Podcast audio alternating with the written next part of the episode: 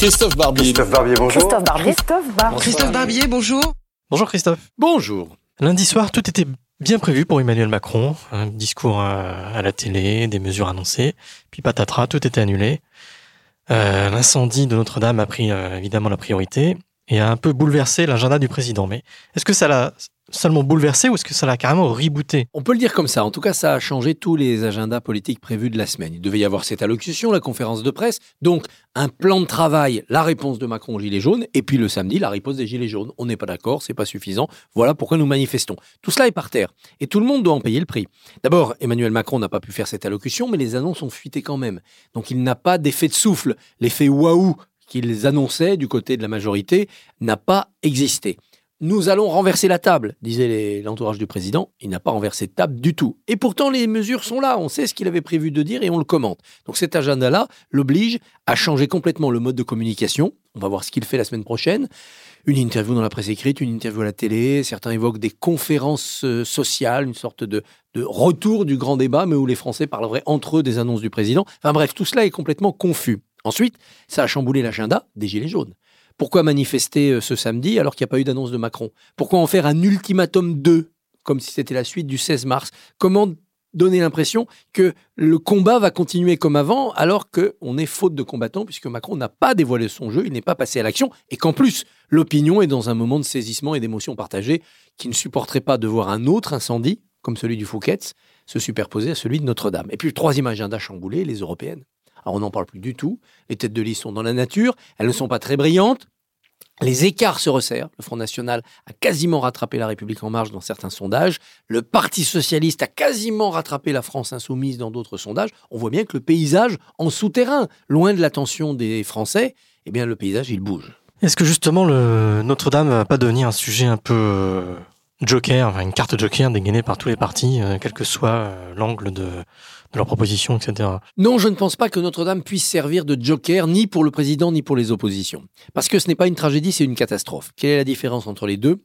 Une tragédie, il y a des morts. Une catastrophe, c'est des dégâts matériels. Ils sont énormes sur Notre-Dame. C'est le patrimoine, c'est l'histoire. L'impression, l'impact dans l'opinion est majeur. Mais c'est pas une tragédie. C'est pas les attentats du Bataclan. Ce sont pas les milliers de migrants qui meurent dans la Méditerranée.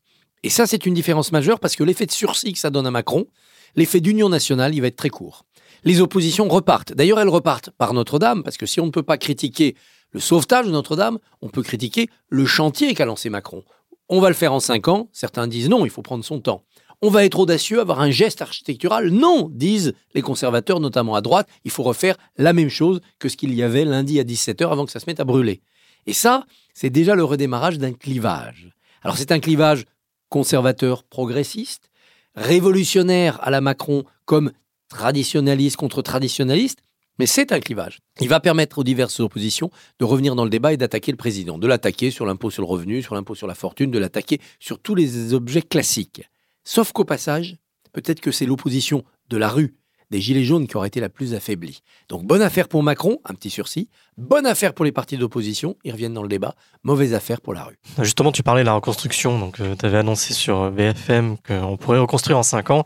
Et sur Twitter, tu t'en es pris plein la figure, puisque c'est les gens qui disaient t'es pas charpentier, t'es pas expert, etc. Donc, qu'est-ce que tu as à leur répondre eh ben, Je vais à leur répondre que je suis expert. Oh, pas en charpente, ça c'est évident, même si mon grand-père était charpentier.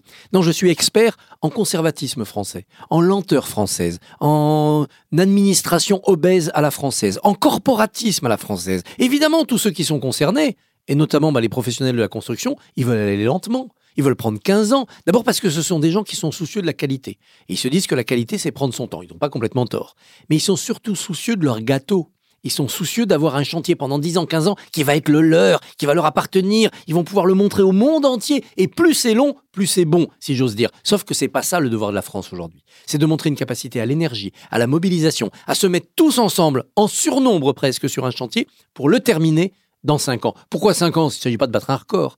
Il s'agit d'être prêt pour les Jeux Olympiques. Le monde entier va venir, le monde entier va nous regarder. Nous devons leur offrir une maison ouverte. Alors, comme je suis un homme de compromis, je propose à tous mes détracteurs le projet suivant. On répare la cathédrale pour qu'elle puisse être ouverte en 2024. Une maison ouverte à tous et que tous ceux qui viendront aux Jeux Olympiques puissent faire le détour par Notre-Dame. Mais on laisse pour après le symbole.